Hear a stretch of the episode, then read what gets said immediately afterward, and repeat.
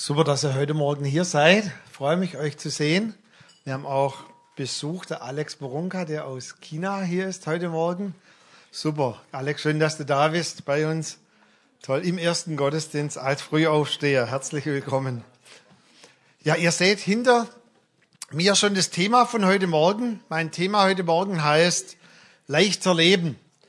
Ähm, das hat nichts mit Diät zu tun, also auch nicht lebe leichter, sondern wir werden eher einen Bibeltext anschauen, der alles andere als der Diätkost ist. Also einen ziemlich komplizierten, vielleicht einen sehr reichhaltigen, nährstoffreichen Bibeltext aus Hebräer 12, Vers 1 bis 3. Ähm, und dort werdet ihr sehen, dass, wenn man so den Text in der Elberfelder dann liest, dass dieser Bibeltext so ohne Punkt und Komma beinahe geschrieben ist und sehr, sehr dicht. Ja, wie kam es dazu zu dem Thema? Ich bin vor zwei Wochen das allererste Mal in meinem Leben schwarz gefahren bei der Deutschen Bundesbahn. Uh, Katja, das hättest du jetzt nicht von mir gedacht. Gell? Und zwar muss ich euch bekennen, wie es dazu kam. Und zwar, ich hatte einen Termin mit der Annette in Münchingen und wir haben uns dann dort getroffen und dann musste sie früher gehen in eine Besprechung und ich habe gesagt, ach, ich gehe noch ins Schwimmbad dort in Münchingen und ich fahre dann mit dem Bähnle heim. Und in dem neuen Bähnle ist ja im Bähnle innen der Zahlautomat, also du kannst außen gar nicht mehr zahlen. Und dann habe ich so geschaut, 2,80 Euro, Mist, nur 2,20 Euro dabei. Aber macht ja nichts, ich habe ja einen 5-Euro-Schein hingegangen, 5-Euro-Schein reingetan, kam wieder raus, wieder rein, wieder raus, Brille runter gelesen. Im Moment keine Zahlung per Schein möglich. Macht ja nichts. Ich habe ja auch noch eine Karte. Karte reingetan und die kam irgendwie, ging da gar nicht. Ich denke schon, der schluckt meine Karte. Und irgendwann kam dann Zahlung im Moment mit Karte nicht möglich. Ich dachte, okay, aber jetzt soll er wenigstens meine Karte rausgeben. Und dann, du fährst ja dann von Münchingen nach äh, Hemmingen, das ist da gefühlte sieben Minuten. Wir waren dann schon in Hemmingen und ich denke, jetzt gib wenigstens meine Karte her, ja. Und so, als wir dann dort ankamen, gaben wir meine Karte frei und es war kurz nach fünf und ich denke, jetzt gehe ich zum Schalter und bekenne meine Sünden und zahle dann dort am Schalter. Da gibt es so ein kleines Schalterhäuschen. Aber kurz nach fünf haben die Beamten schon Feierabend. 16 Uhr sogar. Ich wechsle zur Bundesbahn. Und wisst ihr, ihr lacht vielleicht drüber, aber wenn man zum allerersten Mal in seinem Leben schwarz fährt, das ist ein ganz komisches Gefühl. Und ich habe dann nachts irgendwie gedacht, wecke ich jetzt meine Frau und bekenne das. Und dann hatte ich am nächsten Abend die Möglichkeit, ich habe in einer Gemeinde in der Nähe von Göppingen gepredigt und ich habe dann das dort bekannt und dann ist einer der Ältesten aufgestanden hat gesagt, du, wir vergeben dir. Oh, das ist so richtig, wie wenn eine Last abfällt von einem. Und so bin ich auf den Bibeltext gekommen. Und jetzt schauen wir uns den mal an. Ihr seht, der ist ein bisschen umfangreich, aber lasst uns den trotzdem mal lesen. Wir werden auch nachher einzelne Happen von diesem Bibeltext nehmen.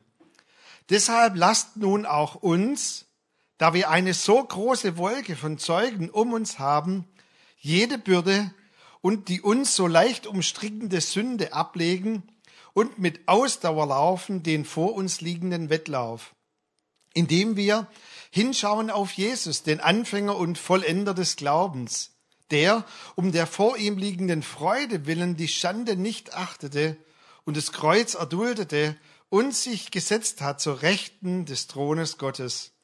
Denn betrachtet den, der so großen Widerspruch von den Sündern gegen sich erduldet hat, damit ihr nicht ermüdet und in euren Seelen ermattet. Wow, ganz schön umfangreich und dicht dieser Bibeltext. Deshalb, weshalb? Ihr wisst wahrscheinlich, dass im Hebräer 11 die Helden des Glaubens aufgelistet werden, von Abraham über all diese Helden, die uns vorausgegangen sind und dann endet ja der Hebräer Kapitel 11, endet da, wen soll ich noch aufzählen? Jetzt habe ich von Abraham, von David gesprochen, von Jesaja, von all diesen Helden des Glaubens, von äh, dieser Ruth und all diesen Heldinnen des Glaubens aus dem Alten Testament. Und dann dieser, dieses Kapitel 12 sagt, diese Helden des Glaubens sind ein Vorbild für uns in unserer Lebensbahn, damit sie uns vom Himmel her zujubeln und uns anfeuern und sagen, euer Leben mag vielleicht manches Mal ein bisschen komplizierter sein, aber wir haben es gepackt und wir rufen euch vom Himmel zu, auch ihr werdet es schaffen. Und ich hatte ja in der letzten Predigt so, dass das Leben manches Mal ein Labyrinth ist und ich habe mir für heute mal das Bild ausgesucht. Wisst ihr, manches Mal erscheint unser Leben vielleicht so wie eine Berg- und Talfahrt. Da geht's rauf und runter. Und ihr seht dann auch so ganz am Ende, irgendwie man sieht den Weg, der nur noch so konturenhaft. Und man läuft so durch sein Leben und manches Mal in dem Bibeltext heißt es ja sogar, manchmal kommt sogar Widerspruch. Du wirst gedisst und eigentlich machst du genau das Richtige und du erlebst aber genau das Gegenteil. Und deshalb schreibt hier der Hebräer, Läufer zuallererst, das Leben ist kein Sprint, sondern ist ein Wettlauf. Also meine Frau ist total klasse in so Sprints, ja, da ist sie total toll. Das sagt sie aber so 30, 40, 50 Meter. Aber Ausdauer, also legt euch nicht auf Kurzstrecken mit ihr an. Aber das Leben ist manches Mal eben ein Ausdauerlauf. Und jetzt, wenn ihr ein bisschen in den Bibeltext reinschaut, und wir werden gleich einige Dinge herausnehmen, drei Punkte. Hier spricht er sogar manches Mal von Schwierigkeiten in unserem Leben von einem Wettlauf, wo wir dranbleiben müssen. Ich habe schon gesagt, auch Widerspruch. Und in den Psalmen ist sehr oft dieses Paradigma, dass das Leben manches Mal ein Widerspruch für uns ist. Wir tun doch eigentlich alles, was Gott gefällt. Mir, mir gefällt ein Psalm, wo es mal heißt, Gott, der Nachbar, der kümmert sich einen Dreck um dich, der macht alles, um dich zu ärgern und dem geht es manches Mal besser wie mir, das verstehe ich nicht der ist gesund, dem seine Kinder sind wohl auf und ich knabber rum mit Finanzen, ich habe Probleme. Ich bin manches Mal, schreibt auch David hin dem Psalm, so, dass ich nachts mich mit Tränen auf mein Bett leg. Bringt's das überhaupt, dir nachzufolgen? Widerspruch, der da ist. Manches Mal vielleicht sogar, dass wir in eine kleine Lebenskrise kommen. Ich war vor kurzem mit der Annette in einer Gemeinde im Saarland und da kam eine Person auf mich zu, die ich, wir sind dort so jedes Jahr mal, die ich auch schon eine Zeit lang nicht mehr gesehen habe. Und dann kommt sie auf mich zu und ich sage, Mensch, schön, dich wieder zu sehen. Was war denn los? Und dann sagt sie, ich musste mir das aufschreiben, weil das in Saarländisch war, hast nicht gewusst, ich han kadadat. Also nochmal, das war echt so richtig kadadat. Also hast du es nicht gewusst, ich habe die Krise gehabt. Kris kadadat. Kris gehabt. Dann sage ich, nee, das wusste ich nicht, dass du Kris kaddert hast. Ja. Ähm, dann hat sie mir, Hash wahrscheinlich, und dann hat sie mir davon erzählt, von ihrer Lebenskrise, wo eben auch ein paar Dinge auf und ab gegangen sind in ihrem Leben. Was wir hier in dem Text finden, sind himmlische Anweisungen, wie wir gut durch die Lebensphasen hindurchkommen können.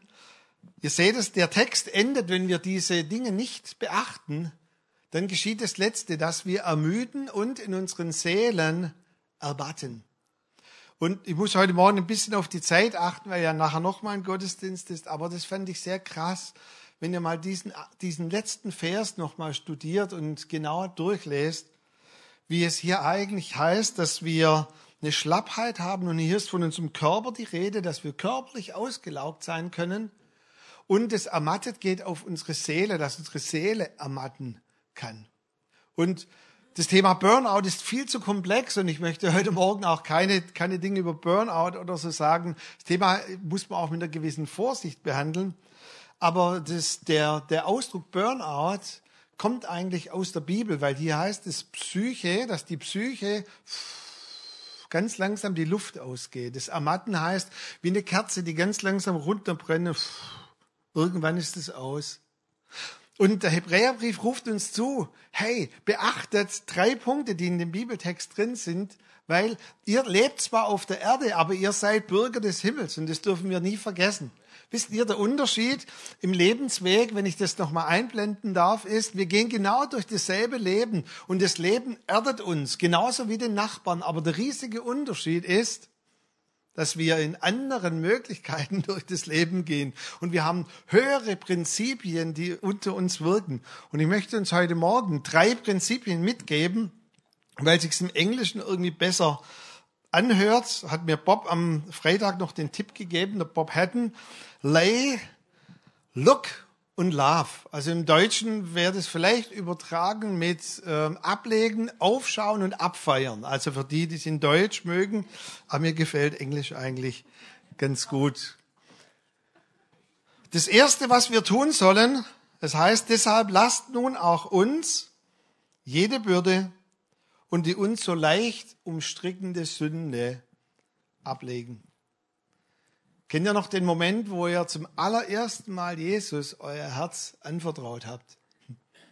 Ich sage es immer wieder, ich werde nie diesen Moment vergessen, wo ich elf Jahre alt war. Ich weiß noch, wie es in diesem kleinen Kellerraum riecht. Und ich weiß noch die Atmosphäre, die dort war, wie ich einfach eine Offenbarung hatte von Gott, dass ich ihn brauche und das Kreuz brauche und einfach ihm mein Leben anvertrauen darf. Und dieses schlichte Gebet, Jesus, komm in mein Herz, sei du jetzt mein König und vergib mir alle meine Schuld und alle meine Sünde. Boah, war wie wenn eine Zentnerlast von einem abfällt. Oder kennt ihr das nach einem ganz langen vielleicht Streit oder Konflikt, wie ihr jemanden wieder in die Arme nehmen könnt und wisst einfach, dass auch eine Last, eine Belastung, die damit einhergeht, dass sie weg ist von euch, dass sie abfällt. Wenn wir unsere Sünden bekennen, ist er treu und gerecht, dass er uns vergibt, dass er uns jedes Mal auch die Belastung, die mit einhergeht, abnimmt. Aber seht ihr, in diesem Bibeltext ist sehr interessant, dass es nur sekundär um Sünde geht. Der Schreiber des Hebräerbriefs, wir wissen ja nicht, ob es Paulus war oder jemand anderes, er möchte uns sagen, ihr kennt doch das Prinzip, wie Sünde euch belastet. Und genau so ist es mit jeder Last, die ihr bewusst oder unbewusst mit euch herumschleppt. Also es geht nicht nur um Sünde abzulegen, natürlich, aber vor allem legt immer wieder Last ab, die ihr mit euch herumschleppt. Es kann vielleicht ein Wort sein, Worte, die dich getroffen haben. Wir sagen ja auch Worte, die unter die Haut gehen. Und du trägst diese Worte mit dir herum. Jemand hat irgendwas Blödes zu dir gesagt am Arbeitsplatz und die Worte gehen dir unter die Haut. Und wohin gehen sie dann? Sie gehen in deine Seele und die Seele ermattet, wenn du das nicht verarbeitest. Können manches Mal in der Lebensgeschwindigkeit auch unverarbeitete Dinge sein.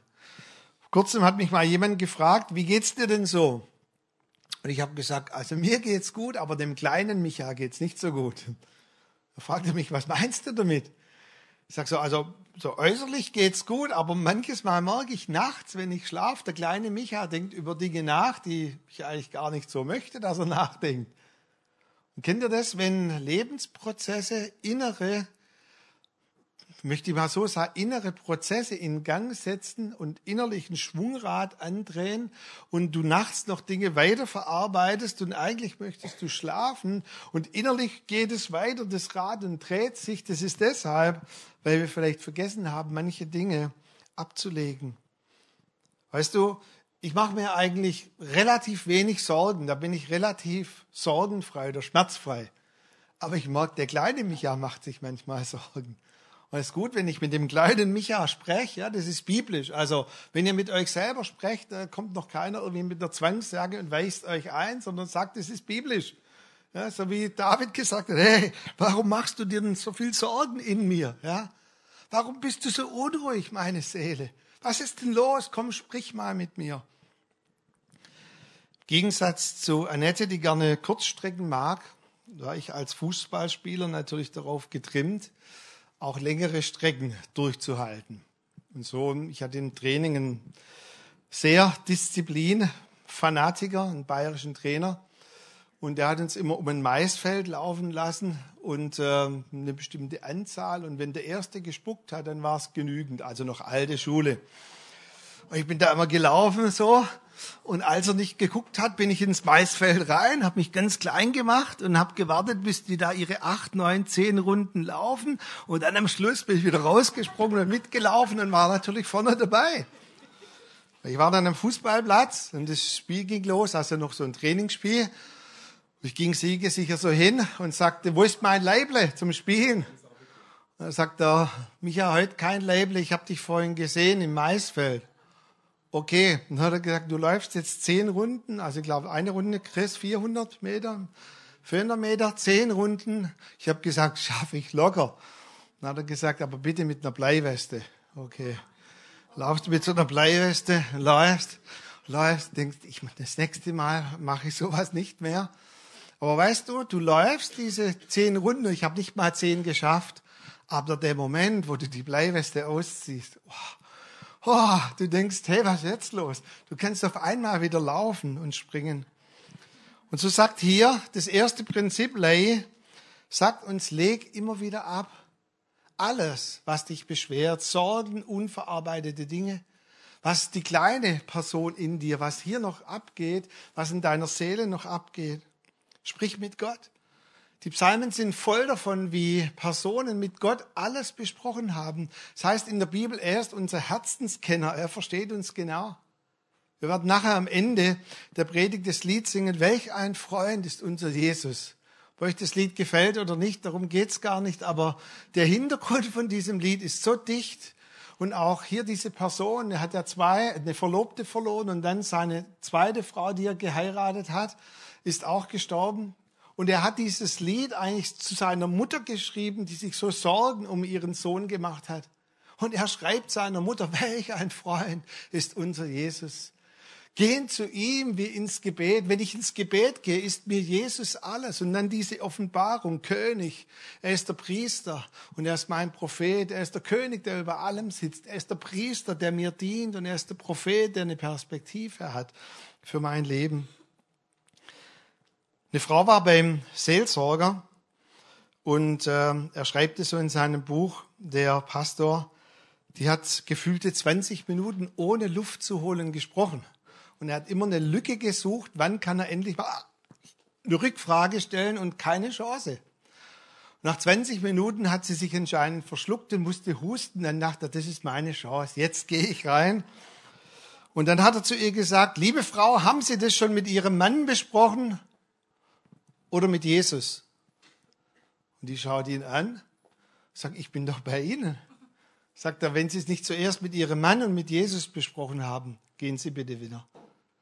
Wisst ihr, vielleicht auch Alleinstehende, das Prinzip ist, da haben wir einen Freund, haben wir eine Freundschaft und auch die, die wir verheiratet sind, vielleicht können wir nicht immer alles mit unserem Partner besprechen, aber haben wir jemand, dem wir Dinge anvertrauen können, mit dem wir Dinge besprechen können? In Galater 6, Vers 2 heißt es, einander tragt die Lasten. Das bedeutet nicht, dass ich einen Christ mit meinen Problemen jetzt noch zusätzlich belaste und ihm alles aufhäufe, wow, jetzt hast du's, sondern dass wir aneinander Anteil haben. Eigentlich das Wort gefällt mir, das heißt Weggefährten sein. Wir gehen gemeinsam diesen Weg des Lebens und wir sprechen und tauschen uns aus. Wie geht's denn dir gerade? Wie sieht denn deine Kurve gerade aus? Was ist denn bei dir im Moment dran? Und wir haben so aneinander Anteil. Hey, und wir gehen die Wege des Lebens gemeinsam. Aber ich denke, wir alle wissen, dass manches Mal auch Freunde einschlafen, wenn wir sie am dringendsten brauchen in unserem Leben. Kennt ihr das? Die melden sich nicht, da kommt keine E-Mail, da kommt kein Brief. Du möchtest sie erreichen, sie sind unsichtbar. So ist es zumindest Jesus gegangen, als er im Garten Gethsemane gebetet hat, als es ganz eng wurde, als er endlich mal jemanden gebraucht hätte, der bei ihm gewesen wäre. Und es heißt, und die schliefen. Hat sie sogar aufgeweckt. Das finde ich krass, ja ich weiß nicht, ob ich mich das getraut hätte, sagen, hey, jetzt wach doch mal auf, hier Penner hier. Und dreimal weckt er sie auf und die schlafen. Und wisst ihr, als ich den Text noch mal gelesen habe, da heißt es ja, und als er in Angst war, wow, nicht nur Sorge, sondern Angst, betete er noch heftiger. Und es wurde sein Schweiß wie Blutstropfen, die auf die Erde herabfielen. Und dann sagte der Geist Gottes zu mir, lies mal den Vers davor, weil den Vers, der wird oft zitiert, den ich euch gelesen habe. Und im Vers davor heißt es, es erschien ihm aber ein Engel vom Himmel, der ihn stärkte. Kennt ihr das Prinzip, wenn Kräfte des Himmels an den Ort, sei es deine Gebetskammer, sei es dein Zimmer, sei es der Wald, sei es dort, wo du betest, wenn die Kräfte des Himmels kommen und dich stärken, kann mich an zwei Momente erinnern, wo so mein Garten Gethsemane ist unser Hobbyraum zu Hause. Das heißt, wenn ich nachts bin ich manchmal wach zum Beten oder gehe raus, aber wenn es nicht ausreicht in der Wohnung und es ein bisschen lauter wird, dann bin ich, gehe ich in den Hobbyraum runter.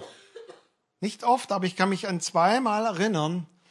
Ich glaube, es war 2001, als bei mir Rheuma diagnostiziert wurde und ich Mühe hatte, überhaupt zu stehen und ein Mikrofon zu halten. Und ich hatte den Eindruck, ich soll dort unten beten. Und ich habe zwei Nächte lang so immer vielleicht zwei, drei, vier Stunden einfach gebetet und geschrien und ich wusste einfach, das ist durch zum Himmel. Ich wusste nicht, ob ich geheilt werde oder nicht. Ich hatte den Eindruck, dass unsere Kinder davor bewahrt bleiben, dass es nicht weitergeht. Und es war einfach so, wie die Kräfte des Himmels mir gedient haben. Und auch in anderen Zeiten kann ich mich erinnern, einfach dieses Gethsemane, Lasten ablegen und bis die Kräfte des Himmels kommen. Punkt Nummer zwei, Look oder anschauen, hinschauen. Zweite Prinzip, indem wir hinschauen auf Jesus, den Anfänger und Vollender des Glaubens, der sich gesetzt hat zur Rechten des Thrones Gottes, denn betrachte den. Und wenn wir das jetzt so sehen, indem wir hinschauen auf Jesus, dann ist es vielleicht so, ja, hinschauen kann man, kann man nicht. Ihr seht auch, dass nachher noch von Betrachten, von Contemplatio die Rede ist, also was eingehend betrachten. Aber das Wort hinschauen bedeutet eigentlich so viel wie sich zu zwingen, wegzuschauen von etwas, um auf etwas anderes hinzuschauen. Wenn der Dario jetzt ein Schlagzeug sitzen würde und da ein bisschen Krach machen würde, so wie das Leben manches Mal Lautstärke und Krach erzeugt, und ich spreche hier vorne, dann würdet ihr automatisch irgendwie rüberschauen zu ihm oder was macht er denn da mitten in der Predigt? Und ich müsste euch sagen, jetzt zwingt euch bitte wieder und seht zu mir. Und genau so ist das erste Wort. Es ist nicht so, dass das von automatisch geschieht, sondern es ist ein sich zwingen. Ein, jetzt schaue ich mal weg, jetzt schaue ich auf Jesus. Und wisst ihr, Manche sagen, ja, das ist wieder typisch so Leute, die so ein bisschen mit Glauben zu tun haben oder Charismatiker. Wir sehen die Probleme gar nicht an. Doch, doch, sehen wir. Deshalb ist der erste Schritt so wichtig. Wir müssen die Probleme anschauen. Wir müssen auch die Dinge in uns ablegen immer wieder. Aber wisst ihr, diese Dinge, die ich auch mit mir herumschleppe oder wir innerlich mit uns herumschleppen, dürfen nicht die Dynamik und die Kraft haben, über unser Leben zu bestimmen, sondern der König aller Könige, der, der der Anfänger und Vollendler ist des Glaubens, der, der sich gesetzt hat. Und da habe ich auch mal eine Predigt drüber gehalten. Er sitzt auf seinem Thron. Er sitzt einfach und er weiß, er hat alles für dich getan. Und aus dieser Perspektive heraus ist er in der Lage, dein Leben zu meistern betrachten, anschauen. Wisst ihr, was wir dauerhaft anschauen, wird uns prägen. Und du siehst manchmal Leute im Gesicht an, was sie prägt. Schon mal aufgefallen? Als die zwölf Kundschafter losgeschickt wurden, das Land zu erkunden, ich kann mir vorstellen, das waren ja ein paar Tage, die waren halt nicht mal kurz ein paar Stunden, sondern eine ganz lange Zeit. Die sind dort durchgelaufen. Und ich glaube, Kaleb und Josua, denen war es auch ab und zu mal ein bisschen mulmig, oder? Wir haben auch die Riesen gesehen. Wow, wow, wow, wow. Huh, ha. Wir dachten, wir gehen da einfach rein und bringen nur Milch und Honig mit und Trauben. Und dann haben sie irgendwie die ganze Umstände gesehen. Aber das heißt, die zehn kamen zurück. Übrigens, wenn jemand auswendig von einem der zehn den Namen weiß, darf er nachher zu mir kommen. Nein, Gesichter erinnert man sich irgendwie nicht, oder? Komisch. Aber dann war Josua und Kaleb, die haben natürlich diese Dinge auch gesehen. Aber während die anderen sagten, wir sind wie Heuschrecken, warum? Wenn du eine Zeit lang das Problem nur anschaust, dann wirst du immer kleiner. Aber die anderen haben Gott angeschaut und haben gesagt, na ja, die sind schon riesig, aber unser Gott ist größer, unser Gott ist stärker. Und wir singen diese Lieder und deshalb tun wir das auch im Gottesdienst. Wir haben einen Anker. Our God is able, unshakable. Er ist der Anfänger und Vollender. Und er hat sich gesetzt zur Rechten Gottes. Und weißt du, in der Perspektive betest du auch. Weißt du, dass wenn du betest, dass Jesus Christus mit dir betet. Im Römerbrief Kurz nachschauen, Römer 8, Vers 34. Dort heißt es, er vertritt uns. Das bedeutet, wenn ich am Ende bin, und wenn ich nur noch meine Seele ausschreien kann und sage, Jesus, ich kann nicht mehr, ich weiß nicht, wie es hier weitergeht. Ich habe keinen Plan, ich sehe nichts mehr in meinem Leben. Und dann heißt es, wir sprechen mit unaussprechlichem Seufzen, sei es weinen oder in anderen Sprachen. Und dann übernimmt er und sagt, schon recht. Und dann betet er zum Vater und sagt, hey, das ist mein Kind, für das ich gezahlt habe am Kreuz. Und es heißt im Hebräer, im Kapitel 7, Vers 25, er betet für uns. Wow. Das würde mich mal interessieren, was er für mich raushaut im Gebet. Im Himmel würde mir es mal sagen, Micha, weißt du noch in der Kurve, oh, da habe ich für dich gebetet, dass dein Glaube nicht aufhört. Und in der Perspektive sollten wir auch immer wieder aufsehen zu ihm. Ich lasse für die Predigt extra ein Lied hinterher ins Internet stellen, das wieder mehr Beachtung findet. Ein ganz, ganz, ganz altes Lied. Und ähm, das hat Michael W. Smith und andere Lobpreisleiter wieder integriert. Und das heißt, look, turn your eyes upon Jesus. Shirley, right? Ist das die Original? Richte den Blick nur auf Jesus. Schau auf in sein Antlitz so schön. Und dort heißt es diesen einfachen Vers, und wenn du das tust, werden die Dinge der Welt blass und klein in dem Licht seiner Gnade gesehen. Wow. Dürfte gern mal hören. Conny wird das Lied morgen verlinken auf der Homepage. Das letzte Love. Der um der vor ihm liegenden Freude willen. Ist dir mehrmals in dem Psalmen, und es hat mich zuerst ein bisschen überrascht, wenn es ganz eng wird, wenn alle Völker aufmarschieren, wenn sie gegen Gott gehen, wenn sie sogar gegen Gott wettern und Gott spotten, und es ganz eng wird in der Weltgeschichte, dann heißt es zuallererst, Gott sitzt immer noch auf seinem Thron. Das finde ich so cool. Der sitzt da einfach. Und dann fängt er an zu lachen. Und das Wort Lachen bedeutet nicht so viel wie Auslachen. Also Schadenfreude, jemand auslachen, ist für uns Christen, gibt's nicht. Weil dieses Lachen, so jemand auslachen, das geht so tief unter die Haut, da braucht man wirklich Seelsorge und Befreiung. Aber dieses Lachen hier ist ein Lachen, wo eine größere Kraft in dir freisetzt, die dich befähigt, eigentlich genau umgekehrt zu reagieren, wie du normalerweise reagieren würdest. Also ich habe einen Freund, der ist eigentlich zumindest in der Hinsicht ein absolutes Vorbild. Der hat vier kleine Jungs, jetzt auch noch Zwillinge bekommen. Und wenn ich bei denen zu Hause bin, oh, immer viel los.